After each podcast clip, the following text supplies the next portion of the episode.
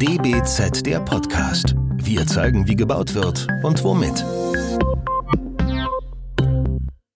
Willkommen zu unserer neuen DBZ Podcast Folge.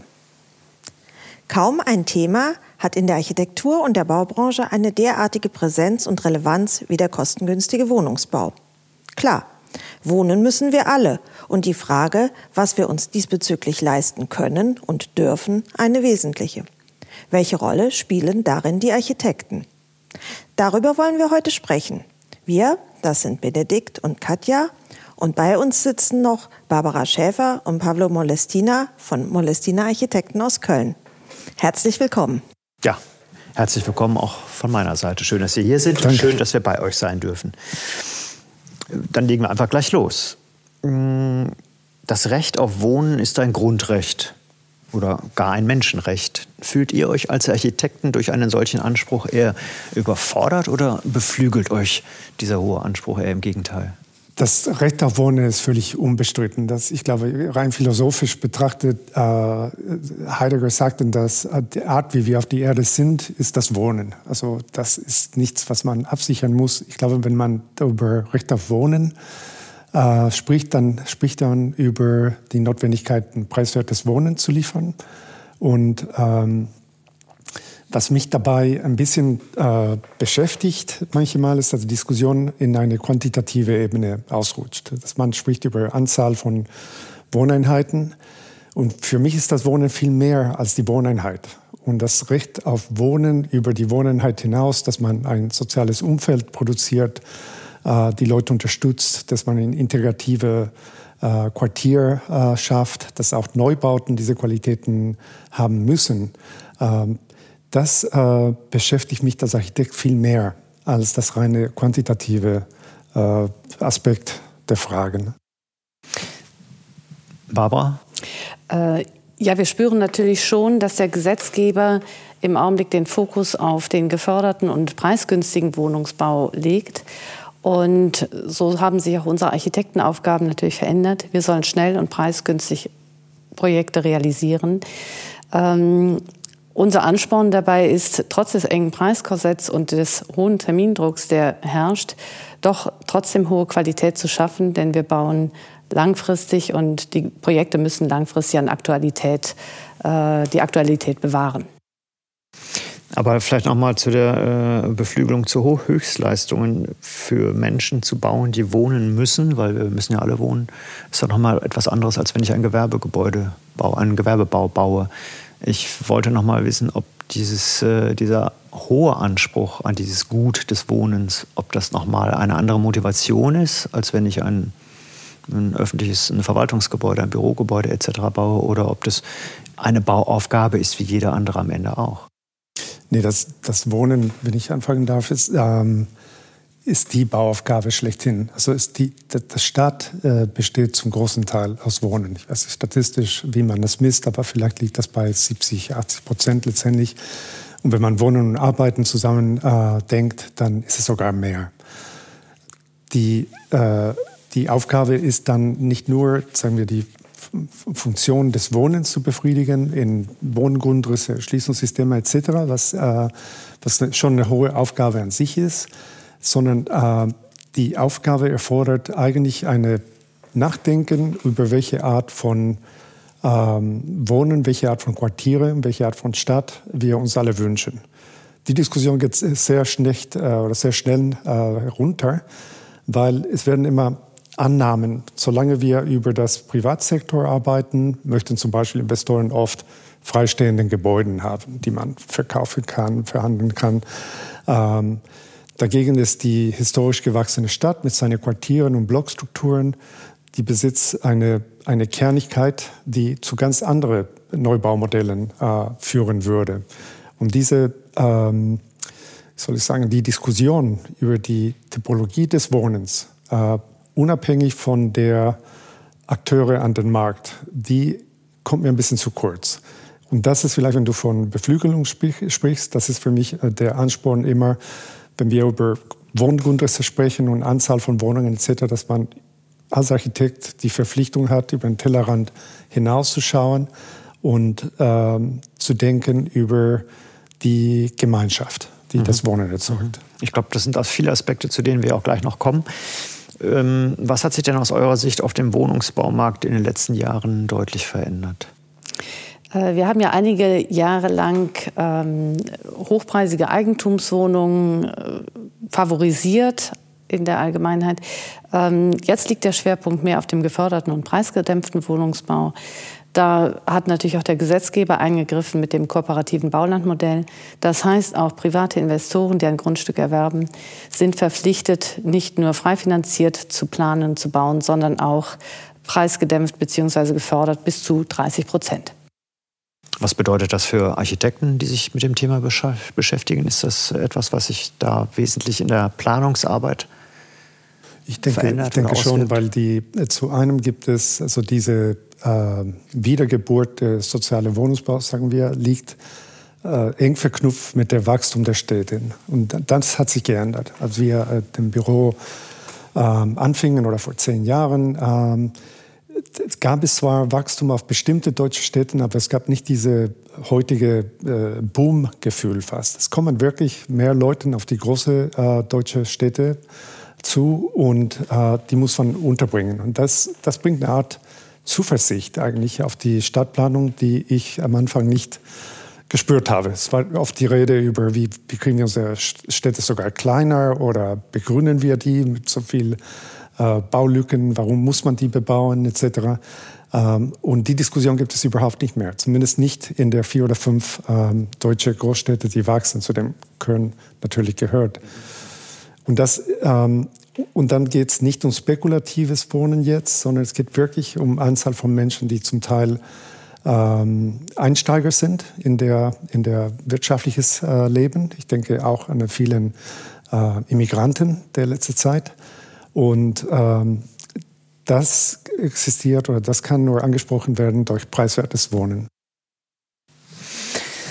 Ähm, nun ist das Wohnen an einem Ort, in einer, Immobilie, äh, in einer Immobilie irgendwie auch ein Paradox in dieser Zeit, wo alles immer mehr nach Mobilität strebt und wir auch immer mobiler sein sollen. Äh, habt ihr das Gefühl, dass äh, diese, dieser Drang nach Mobilität, der auch ein Zwang ist, nach immer mehr Mobilität, äh, dass sich das auch auf die Gestaltung von dem, ich sag's mal neutral, dem Wohnbehälter auswirkt? Oder sehen die Wohnungen naja, immer noch bin, genauso Ich bin in den? USA aufgewachsen zum Teil. Ist, es gibt kaum eine mobilere äh, Lebensentwurf, eine räumliche mobile Lebensentwurf als die von den Amis. Ähm, was ich aber merke, ist, das hat die Form der Wohnungen nicht großartig beeinflusst. Also es gibt ähm, eher eine Vielfalt an Typologien, die bedient werden, angefangen mit den äh, Familienhaus, wo man aufwächst, hin zu Studentenwohnungen, dann über zu vielleicht einer Wohngemeinschaft mit anderen jungen Leuten, die eigene Wohnung, die eigene Haus, hin zu den Retirement Home, äh, die es auch in Deutschland gibt, ähm, wo man irgendwo anders geht und man sich verkleinert. Und viele gehen dann irgendwann auch zum alten Pflegeheimen. Das ist in, in Deutschland auch nicht ähm, verpönt, sondern das ist eine äh, Typologie, die auch große Qualität hat im Gegensatz zum anderen Projekte in anderen Ländern. Ähm, so für mich hat die, die Wohnmobilität hat mehr mit der Bereitschaft der Menschen äh, zu wechseln, Wohnung zu wechseln. Und ähm, es ist auch etwas zu sagen für das Nichtwechseln. Ich finde auch ganz schön, wenn, äh, das findet man in Deutschland, äh, wenn man kann von jemandem erwarten, dass sie in seine vier Wände auch alt wird und sterben kann. Ähm, und dass, dass man nicht grundsätzlich immer sein persönlichstes Umfeld, sagen wir, auf eine Art ähm, funktionale ähm, Springen äh, reduziert. Mhm. Aber könnte man äh, die Veränderung zu mehr Mobilität auch irgendwo an einer äh, Grundriss-Neuarrondierung erkennen? Gibt es da Dinge, die aus dem 19. Jahrhundert ins 21. Jahrhundert sich total ausgetauscht haben oder funktioniert ein Wohnungsgrundriss immer noch wie vor 200 Jahren? Ich denke, die Wohnungen sollten sich schon diesen Lebenssituationen anpassen können. Und ich glaube, man versucht aus den bestehenden Wohnungen das Beste zu machen und sie tatsächlich äh, entsprechend anders zu gliedern oder auch entsprechend anzupassen durch gewisse Umbauten. Ähm, ich denke, dass die die Mobilität, die wir heute haben und auch äh, gerade die jungen Menschen, die ja sehr viel beruflich auch unterwegs sind, dass das aufgefangen wird durch entsprechende Dienstleister, die ja Wohnen für ein temporäres Zuhause anbieten. Das sind natürlich Airbnb und andere Anbieter, die Wohnen auf Zeit ermöglichen. Aber du, du meinst auch, ähm, dadurch erhält man vielleicht eine Art äh, äh, Grundwohnsituation und dann kann man die mobile Phasen auslagern auf wirklich temporäre genau. äh, gewerbliche Anbieter oder nicht gewerbliche. Flexibilität ist ja in dem Zusammenhang öfters mal ein Stichwort. Sind denn Wohnungsgrundrisse wirklich flexibler geworden? Nimmt man das wahr oder geht es doch eher statisch zu? Ich glaube, bei den frei finanzierten Wohnungen ähm, kann man eher von, von mehr Flexibilität auch sprechen. Die sind sicherlich einfacher anpassbar. Der geförderte Wohnungsbau ist gerade noch sehr äh, bestimmt an hm, die Wohnungs- oder die, die einzelnen Raumgrößen sind sehr stark vorgegeben. Insofern ist da die Flexibilität sicherlich geringer. Es gibt ja gerade äh, von der Politik forciert natürlich den Ruf nach immer mehr Wohnungen und das äh, nimmt mittlerweile schon, ich würde mal sagen, auch in gewisser Weise populistische Ausmaße an, dass pro Jahr mehrere hunderttausend Wohnungen in Deutschland fehlen, die gebaut werden müssen. Da kann man ja so und so drüber denken. Dass das äh, auf der einen Seite die Bauwirtschaft ordentlich ankurbelt, ist verständlich und nachvollziehbar, auch gerade aus der Politikrichtung gesprochen. Aber brauchen wir tatsächlich so viele neue Wohnungen oder gibt es da nicht andere Lösungen für beispielsweise, indem man mehr im Bestand macht? Also haben wir nicht eigentlich genug Wohnungen? Ja, ähm, also erstmal die Zahlen sprechen schon für mehr Wohnungen, obwohl es äh, ein geringer Zuwachs an Bevölkerung gibt. Es gibt immer, immer noch einen Zuwachs. Ähm, darüber hinaus ist die Fläche, die jede Person pro Kopf benutzt, viel größer geworden. So allein, allein durch diese kulturelle Umstellung, dass wir sehr viele Einzel- und Zwei-Personen-Haushalten haben, ich glaube, es überwiegt, fast 60 Prozent der Haushalte in der Stadt sind äh, Ein- und Zwei-Personen-Wohnungen, ähm, ist der Flächenbedarf äh, vergrößert. Und ich gebe dir komplett recht. Also natürlich muss man umbauen, man muss ständig umbauen und nachverdichten. Aber wir haben in der Hochschule Studien gemacht ähm, über die Anzahl der Wohnungen in der, allerdings in der Annahme, dass wir wirklich 75.000 Wohnungen bauen müssten. Wo würde man die in einem Nachverdichtungsszenario unterbringen in der Stadt? Und das ist nahezu unmöglich. Oder äh, sagen wir mit einer Umfang, der die Stadt total verstellen würde. Das will man aber auch nicht. Ähm, so, es stellt sich die Frage für mich weniger, ähm, sagen wir, negativ gegenüber Neubauten zu stellen, sondern vielleicht nach vorne springen und in eine Art, äh, ja, fast eine neue Gründerzeit äh, äh, Stimmung zu sagen, es kommen Quartiere, die von einer sozialen Qualität ausgehen und die auch Neubauten beeinflussen. Die müssen aber umfassende ähm, Konzepte darstellen, wo man über alles nachdenkt, nicht nur der Anzahl der Wohnungen, sondern auch die Qualität des Erdgeschosses, die Angebot an ähm, grüne Flächen und vor allem eine gemischte ähm, Bevölkerungsstruktur. Also die Qualitäten, die, die ich glaube hinter der Frage stellt, ähm, über die gewachsene Stadt, diese Diversität, die man findet und natürlich ein hohes Gut ist. Ähm, ich glaube, man muss stärker darüber nachdenken, wie das ähm, überträgt auf die Neubauten und vielleicht etwas weniger äh, vorsichtig damit umgehen. Ähm, dann werdet ihr wahrscheinlich auch auf diese Forderung mit dem Bauen aufzuhören, wie es ja Daniel Fuhrhopp einmal gemacht hat in seinem, seinem Pamphlet, so kann man es ja wirklich nennen, äh, verbietet das Bauen. Da habt ihr im Grunde jetzt schon darauf geantwortet, nein, äh, denkt positiv nach vorne. Wir brauchen weiterhin das Bauen. Warum, warum brauchen wir das eigentlich? Um zu lernen oder um, um uns weiterzuentwickeln als Architekten? Naja, diese Forderung, äh, stoppt das Bauen, äh, bringt das natürlich ganz auf die Spitze. Aber die Ansätze sind, sind ja schon gut, darüber nachzudenken, brauchen wir die neuen Flächen, die müssen wir weitere Flächen versiegeln. Insofern möchte ich noch mal einhaken und ähm, sagen, ich finde die Nachverdichtung in der Stadt, tatsächlich und das, die, die Chance zu nutzen, aufzustocken und Brachen, innerstädtische Brachen jetzt aufzuwerten und umzunutzen und damit nicht zusätzlich zu versiegeln, doch äh, sehr wichtig und man sollte auch diesen Fokus darauf legen und nicht den Speckgürtel um eine Stadt herum permanent erweitern. Mhm.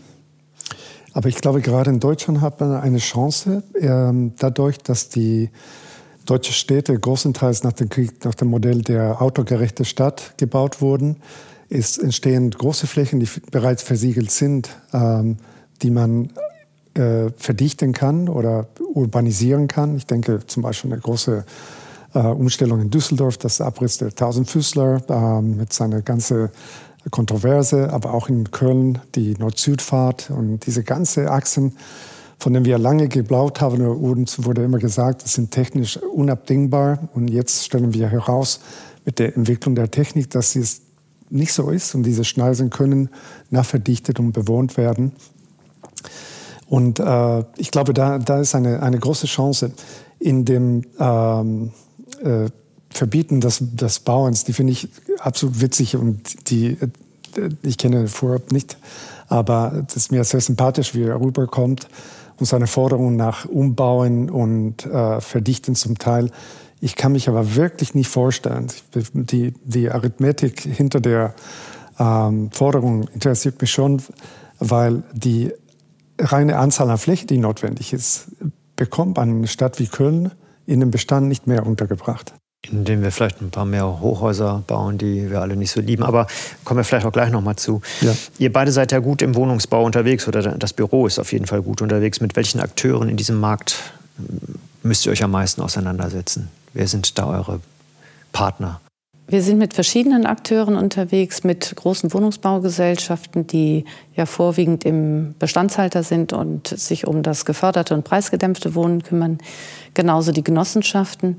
Aber wir haben auch äh, Investoren, privatwirtschaftliche Investoren als Auftraggeber. Mit wem könnt ihr am besten diskutieren? Wo geht es weiter? Wer sind da eure Partner, sage ich mal, mit denen ihr auch neue Konzepte entwickeln könnt? Wo ist da die Tür am weitesten offen? Ja, das, das ist eine ganz interessante Frage. Ich hatte äh, neulich einen Termin mit einem Luxuswohnungsbauanbieter, von, von, der sagte von sich aus, ähm, also äh, geht nur in die beste Lage. Ne? Und ähm, sagte mir, der sei absolut offen zu allen Innovationen und dann dachte ich sofort, ah ja, der, der meint das so, was ihm mehr Geld bringt. Ähm, und dann hat er mir erklärt, er sagte, Innovation ist für mich alles, was du mir zeigen kannst, wo du einen Mehrwert an dem, an dem Nutzer bringen kannst. Und mein Beispiel dabei ist zum Beispiel die, äh, das neue Apple iPhone hat drei Kameras. Also hat eine Qualität, die ich normalerweise denken würde, ich brauche das nicht. Dann sagt er, wenn man das einmal in der Hand gehabt hat und merkt, welche Nachtbilder man aufnehmen kann, auf einmal will man es haben. Ne? Und das ist die Art von Innovation, die, die er äh, gut findet. Und ich sage das, weil es paradox ist, dass ausgerechnet, ähm, wo wir das größte Innovationsbedarf haben, also das geförderte Wohnungsbau, haben wir so oft zu kämpfen gegen den Handbücher und die äh, wirklich ganz indirekte Nutzereinbeziehung, die wir als Architekten äh, über die großen Anbieter äh, durchkommen. Das sind die vielleicht die Baugenossenschaften äh, ein Tick besser als die äh, städtische Wohnungsbauunternehmer an sich. Ähm, und man versteht das auch, die bauen natürlich aus äh, Erfahrungen und die Erfahrungen müssen gesammelt werden. Dann reagieren die, die sind auch sehr professionell. Aber diese, diese Struktur ist reaktiv. Äh, die kann nur auf äh, Fehlleistungen äh, Korrekturen annehmen. Die ist mir zu wenig progressiv und zu wenig nach vorwärts gerichtet zurzeit. Woran liegt das Ihrer Meinung nach? Ich glaube, es ist wirklich eine, eine, eine verwaltungsstrukturelle Problem. Ich mhm. glaube, dass ähm, in dem Moment, wo man die Nutzer in in einen hohen Identifikationsgrad bringt mit dem Wohnungsbauanbieter. Äh, das sieht man an der Baugruppe. Ne? Wenn das kleine äh, Einheiten sind von Leuten, die sehr motiviert ähm, bauen wollen, dann haben Sie eine hundertprozentige Chance, den Nutzer quasi eins zu eins abzubilden in den Grundrissen. Bei dem gefördertes Wohnen ist es eher so, dass man ähm, ein guter Durchschnitt äh, erreicht hat über viele Jahre, aber die ist per Definition ein bisschen hinter der Zeit. Und das ist ähm, für uns ähm, schwierig, weil es heißt zum Beispiel, es sind auch durchaus gute, erprobte äh, Maßnahmen, zum Beispiel Dreispänner, Vierspänner-Strukturen mit Tageslicht in der, in der Treppenhäuser etc. Wer kann was dagegen haben? Es ist super. Aber man tut sich sehr schwer mit neuen Erschließungen wie Laubengänge, ähm, sodass die eigentlich Erfolg haben in der Hochmarkt, äh, der Luxussektor heutzutage in Deutschland, als in soziale Wohnungsbau. Gerade weil man mit denen schlechte Erfahrungen gemacht hatte nach dem Krieg. So, das, da ist eine, vielleicht eine fehlende ähm, Möglichkeit zu experimentieren, weil die, die sind sehr knapp gerechnet, diese ganze soziale Wohnungsbauprojekte. Da ist kaum Luft für eine Fehlleistung oder eine Korrektur später. Wer ein Haus oder auch immer ein Wohnhaus in der Stadt baut, baut auch an der Stadt. Ich glaube, das kommt von äh, Arno Lederer, der das auch immer wieder zitiert, aber er hat es mhm, Der zitiert das von äh, Schneeblick, glaube ich. Ja, ja, kann sein, ja. Dort Schneeblick. Äh, welche Verpflichtungen ergeben sich denn daraus für den Architekten, für euch? Also muss, wie weit muss man denken im Kontext? Äh, das ist richtig. Mit jedem Projekt, das man in der Stadt realisiert, verändert und weiter äh, wird, wird man die Stadt auch weiterentwickeln. Ne? Sie wird weiter geprägt. Also insofern muss man immer den städtebaulichen Kontext betrachten und ähm, das Bewusstsein auch haben, dass wir für lange Zeit bauen. Also das individuelle Feuerwerk ist gar nicht immer gefragt, sondern tatsächlich das Eingehen auf das, was man vorfindet, was im näheren Umfeld sich befindet, was gebraucht wird und sich daran einfach orientieren. Was kann denn über diesen, sag ich mal, rein städtebaulichen Funktionalismus hinaus noch möglich sein? Also du hast gerade gesagt, man muss nicht äh, solitär oder auch nicht elitär wirken, aber man kann ja durchaus auch einen gestalterischen Anspruch haben, der sich nicht unterordnet an einem vorgegebenen Fassadenraster? Wo sind da die Grenzen? Was darf man oder was sollte man nicht machen? Gibt es da Dinge, die man ausreizen kann? Ja, ich bin, ich bin sehr dafür, dass man individuelle Bauten in der Stadt äh, fördert und, und, und, toleriert zum Teil, weil nicht, das ist, das ist nicht jedermanns Sache. Ähm, äh, aber ich glaube, was, was äh, man nicht verändern soll, sind äh, Dinge wie Typologien. Ne? Wenn man eine Nachbarschaft hat, drei Fenster, ähm, Haustypus, da muss man sich zehnmal überlegen, äh, bevor man eine ganz andere äh, Struktur da reinbringt. Und äh, ich glaube, dass wir in der, in der Lehre, in der Architektur zu lange ähm, aus, dem, aus dem Notwendigkeit Organisationen zu, zu finden für Wohnen, von innen heraus gedacht, gedacht haben und zu wenig an dem sozusagen einfach relativ klaren Korsett der vorhandenen Typologien arbeiten. Äh, es ist auf jeden Fall ein, ein Feld, der mich sehr interessiert und ähm, es ist wie ein Filter. Als Architekten können wir das ganze Menü bedienen, wir können alles machen, aber man darf nicht beliebig an jeder Stelle äh, jeder Typologie ansetzen. Wenn man typologisch richtig äh, blieb, bleibt, dann kann man eine architektonische Ausreißer machen. Das kann sich aber anders ausdrucken, ähm, in Farben, in Transparenz, in Jahrgang. Ähm, und ich finde es gerade schön, wenn eine Nachbarschaft geht und man sagt, okay, das Haus ist aus den 50er Jahren und guck mal, die ist ähnlich, aber die ist eigentlich 18. Jahrhundert. Ähm, das, das macht die Stadt aus. Ne? Mhm. Wie würdet ihr einen idealen städtischen Wohnraum beschreiben? Was ist sozusagen das Optimum, das hehre Ziel? Jetzt zeigt jeder auf den anderen. Ihr dürft beide was sagen.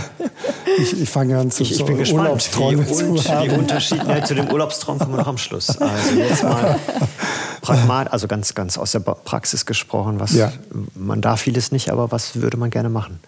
Ich glaube, ein städtischer äh, Wohnraum muss eine Art Ausdehnung oder Komplement zum privaten, zum individuellen Wohnraum äh, bilden.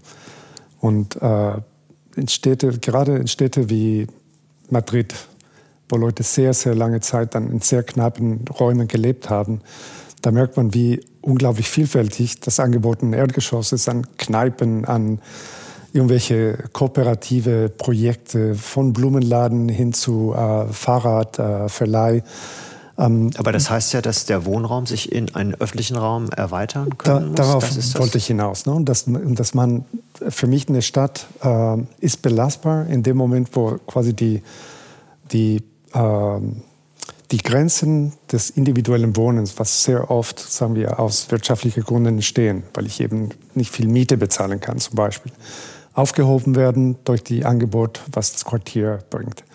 Und da, da fängt es mit den Urlaubsbildern. Ne? Man denkt an, an Paris. Äh okay, aber da, dazu kommen wir gleich nochmal zu den Urlaubsbildern. Barbara, was ist denn dein? Weicht das davon ab oder hast du Paris ähnliche Vorstellungen?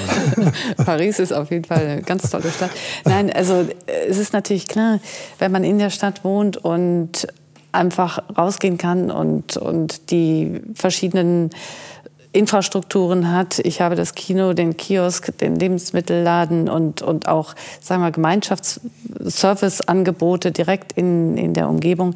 Das beeinflusst natürlich meinen äh, und erweitert einfach meinen privaten Wohnraum. Und das ist schon ein tolles Angebot. Wie wichtig sind denn Flächen, die eigentlich keiner Funktion zugeführt werden, die einfach vielleicht leer sind und gefüllt werden müssen? Und wie kann man sowas vielleicht planen oder auch nicht? Ähm, Gemeinschaftsflächen innerhalb eines Wohnkomplexes, ähm, da ist natürlich so ein bisschen der Gesetzgeber auch gefragt, das als Auflage mitzugeben. Denn ein Investor wird, der ein Areal äh, beplant, also der es teuer erwirbt und, und verkaufen will, wird nicht freiwillig äh, Gemeinschaftsflächen anbieten, es sei denn, er bekommt die Auflage. Und ich denke, da muss man schon sehen, dass der Gesetzgeber ähm, oder den sehe ich da in der Pflicht, das auch zu fordern. Haltet ihr das also für wichtig, dass es solche Flächen auch gibt? Auf jeden Fall. Mhm. Ich glaube, zum idealen Wohnraum, äh, ja, dazu gerne. ein Nachgedanke. Ähm, ist es auch noch nicht ideal genug. Es ist nicht ideal genug, damit es richtig ideal ist, musste diese, dieser Wohnraum auch die Möglichkeit anbieten, eine gewisse äh, ja, Individualität und auch äh, Arbeit. Äh, auch die Möglichkeit äh, zu haben, dass man sich als Mitglied des Gesellschafts sein Brot verdient. Äh, denn wir sprechen manchmal vom Wohnen, als ob es darum ging, die Freizeit, äh, die Raum für Freizeitgestaltung zu bringen. Eigentlich das Wohnen ist auch das Arbeiten. Und da denke ich auch wieder an äh, Quartiere oder Städte, wo das gemischt ist, wo ich auch arme Leute neben den Besitzer der Laden äh, in der gleichen Quartier wohnen. Und das Metzgerkind geht äh, zu der Schule zusammen mit dem ähm, Bankier oder derjenige, der die Banken bedient im Quartier. Ähm, weil ich glaube, dass das letztendlich eine, auch eine unglaubliche ähm, Identifikation bringt, die unabhängig ist von den kleinen Interessen, die jeder in seinem äh, Art zu wohnen hat und fordert ähm, eine Gemeinschaft, die nicht abhängt von einem Gleichsein. Es können ganz verschiedene kulturelle und ähm, berufliche Akteure sich äh, stolz finden auf ein bestimmtes Quartier. Ne?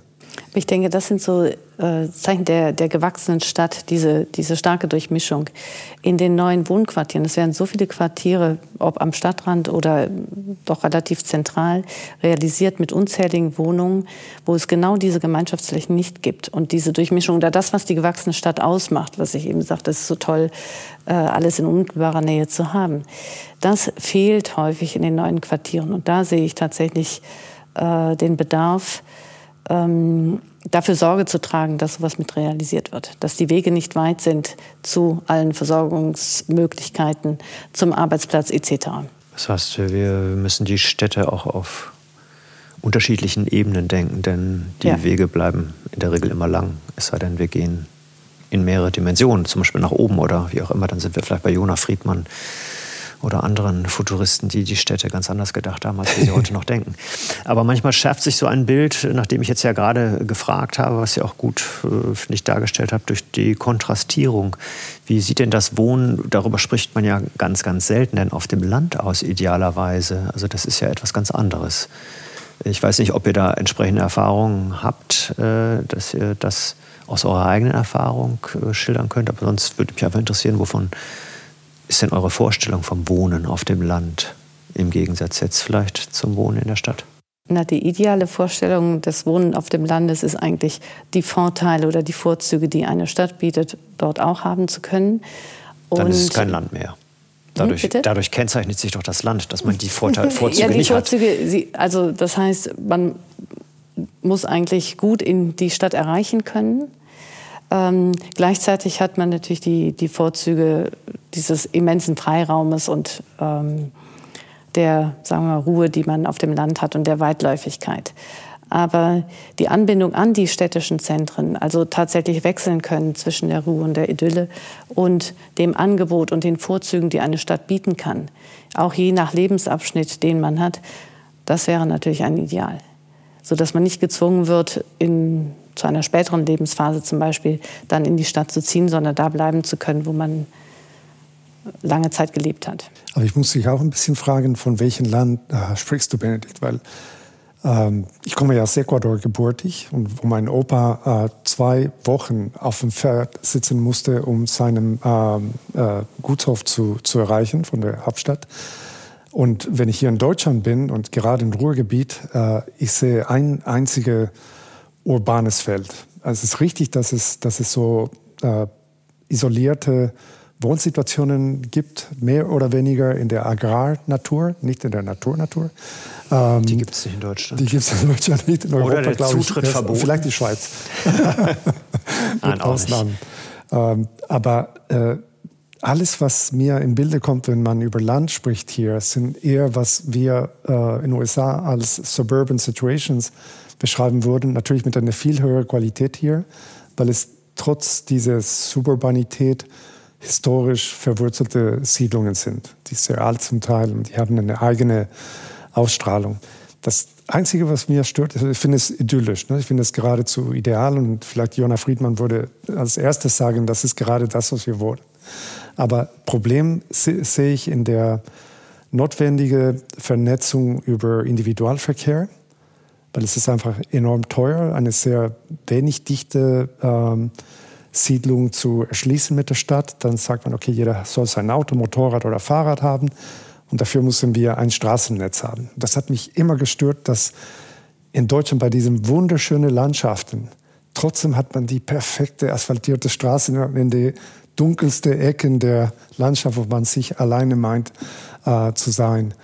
Und ähm, die das wäre natürlich ideal, du, wenn das nicht so wäre. Du hättest dann statt der Asphaltstraße lieber so eine Eselstrecke. Eine Eselstrecke, eine Seilbahn, eine, Seilbahn. eine, eine unterirdische ähm, Erschließungssystem. Jetzt kommen wir sozusagen schon fast zum Ende des Gesprächs, wo ich euch nach euren Träumen frage. Aber vorher gibt es noch zwei oder drei andere Fragen.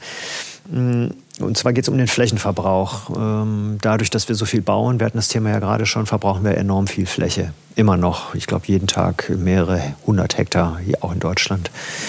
Ähm, auf der anderen Seite gibt es ja die Lösung, äh, in die Höhe zu bauen, also Wohnhochhäuser, wo wir jetzt beim Thema Wohnen sind, die allerdings auch entsprechend teuer sind. Ist mhm. das ein Dilemma und wie kann man da raus? Gibt es irgendwie eine Idealformel, wo man sagt, ab 20 Stockwerken äh, zu viel Verschattung, zu teuer? Ich weiß nicht. Gibt es da etwas, wo man sagt, ja, klar, äh, wir können auch auf dem Land in die Höhe bauen, da brauchen wir es nicht, aber in den Suburbs und in der, im Zentrum sowieso. Aber in Deutschland sind Hochhäuser nicht beliebt. Jedenfalls ja. nicht bei der Stadtplanung, bei Investoren schon. Die, ich glaube, die Frage hat, hat viele Ebenen, die super ja, interessant sind, ne? weil es gibt die Fragen typologische Ebene und das würde ich erstmal in, in Frage stellen. Sind die Hochhäuser wirklich ähm, äh, in der Lage, eine höhere Dichte zu erbringen, weil die Studien, die ich kenne, beweisen, dass man äh, in eine geschlossene Blockstruktur, wo die Blöcke nicht zu groß sind, äh, bei sechs Geschosse eine ideale Dichte erreicht. Ähm, ich glaube aber, wenn man äh, darauf erpicht ist, freistehenden Gebäuden zu bauen, äh, aus welchem Grund auch immer, dann ist es richtig, dass man in der Höhe gehen muss. Aber ähm, diese, diese Entscheidung, freistehend oder Blockstrukturen, hat aber eine sehr tiefgreifende Konsequenz in der Qualität der Stadt, die man sich vorstellt. Und ähm, da kommen die anderen Probleme, nicht nur die Kosten, was Hochhäuser haben. Wir haben in, in Düsseldorf ein Hochhaus gebaut, ein Wohnhochhaus. Ähm, das Problem, die wir fanden, ist, dass Hochhäuser, um preiswert zu sein, oft die gleiche Grundriss wiederholen über so viele Geschosse wie möglich. Das heißt, man hat die gleiche Art von Leute ähm, in der Regel untergebracht in eine idealisierte Grundriss. Und entweder hast du daneben ein anderes Hochhaus mit ganz anderen Bewohnern oder du produzierst eine soziale Ödnis äh, auf, den, auf dem öffentlichen Niveau. So, wir haben mit Bautypen experimentiert, die in der Hochhaus äh, aufeinander so gestapelt sind. Ähm, ich glaube, das funktioniert, das macht es aber noch teurer. Ähm, so, dass, da beißt sich das ein bisschen den Rat in den Schwanz und man fragt sich, ob man nicht doch die Blockstruktur zweimal äh, anschaut, weil, ähm, oder sagen wir, die Vorteil der Dichte hat einen vermeintlichen Nachteil in den Blockstrukturen, dass es Ecken gibt, die anders oder schlechter belichtet sind, weniger Sonne bekommen, nach Norden gerichtet sind oder nach Straßen. Und die Eckbereiche sind vielleicht äh, etwas äh, weniger hochwertig vom Punkt des Lichtes. Ähm, das ist wiederum eine Stärke, weil das heißt, in einem Block äh, bin ich gezwungen, durch die verschiedenen Wohnsituationen auf verschiedene Nutzer und verschiedene Nutzungen äh, zu finden, die, die verschiedene Lichtqualitäten entsprechen. So, äh, ich bin mir gar nicht sicher, dass die in der Höhe gehen, die logische Konsequenz ist, von einer größeren Dichte zu wollen.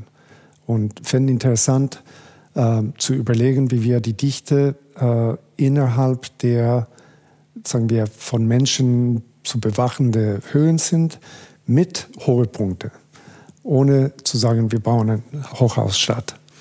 Also dir vorzustellen, dass man eine Blockstruktur, die sechsgeschossig ist, auf zwölf Geschosse zu erhöhen und damit die Dichte zu verdoppeln, das ist nicht mehr gesund? Oder? Das, das gibt es auch. Also das gibt es in, in Moskau, ist zum Beispiel eine Stadt, wo die äh, durchgängige äh, äh, Höhe der Blöcke sind zehn bis zwölf Geschosse.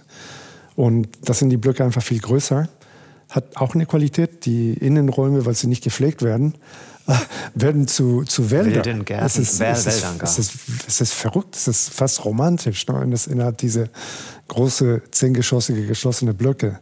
Ähm, das finde ich... Äh, aber das sind ja Kunststädte, also die sind ja von vornherein so geplant gewesen. Aber wenn ich jetzt in eine ja. Stadt gehe, die sechsgeschossig äh, geplant wurde und auch realisiert wurde, wenn ich ja sage, ich, okay, ich mache nicht zwölf, sondern ich setze da mal drei oben drauf, dann werden die Straßenschluchten enger und äh, ich habe mehr Schiebe in der Straße, äh, das, was ich sowieso möglicherweise nicht habe. Aber manchmal denke ich, es liegt nur an den Parkplätzen, die einem dann da fehlen. Das verhindert das.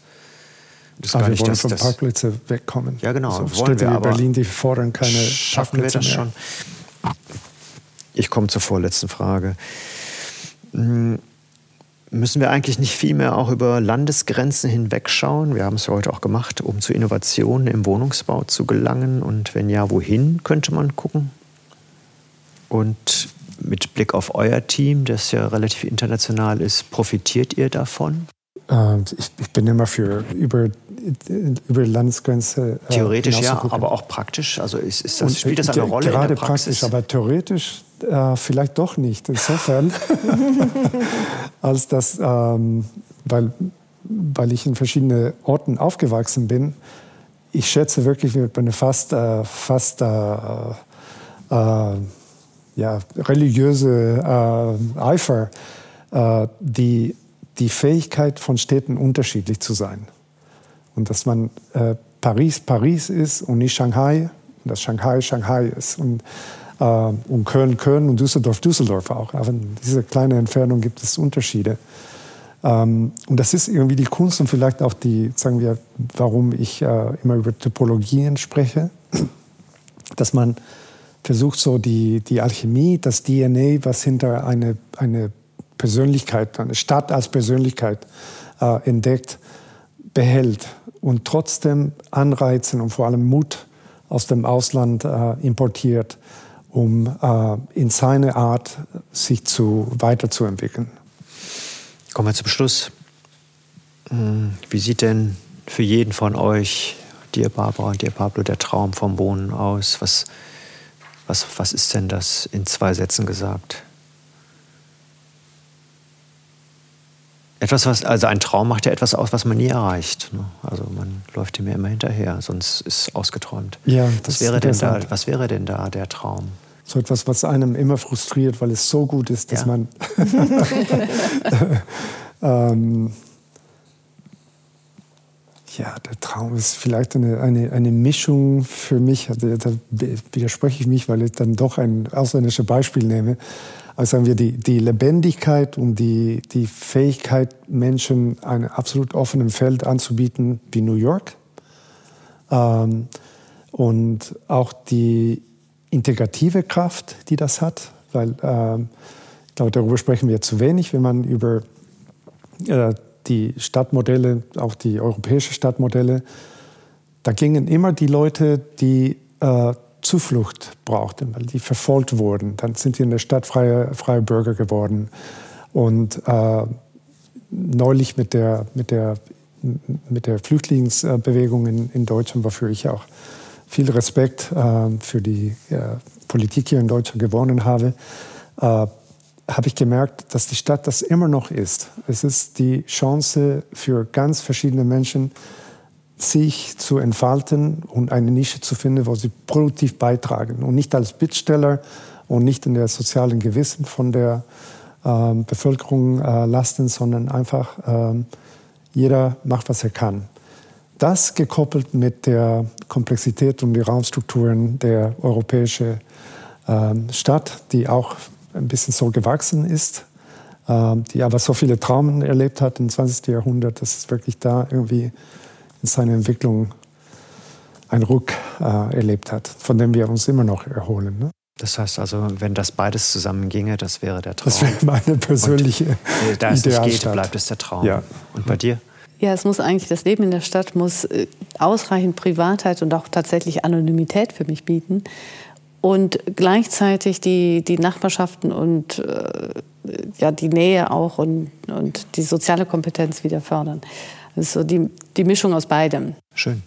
Molestina Architekten sind Heftpartner der BWZ. In der Aprilausgabe könnt ihr den Standpunkt zum Thema Wohnen nochmal nachlesen. Für heute sagen wir Tschüss und vielen Dank für das tolle Gespräch bei euch. Dankeschön. Bis demnächst mal wieder. Wir haben zu Ja, danke schön. Ciao. Tschüss. Tschüss. Das war der DWZ Podcast. Wir zeigen, wie und womit gebaut wird. Entwickelt wird der Podcast von der gesamten DBZ-Redaktion. Wenn ihr unsere Arbeit unterstützen möchtet, könnt ihr das am besten, indem ihr unser Magazin abonniert und unseren Podcast 5 Sterne verleiht. Mehr Informationen dazu auf dbz.de.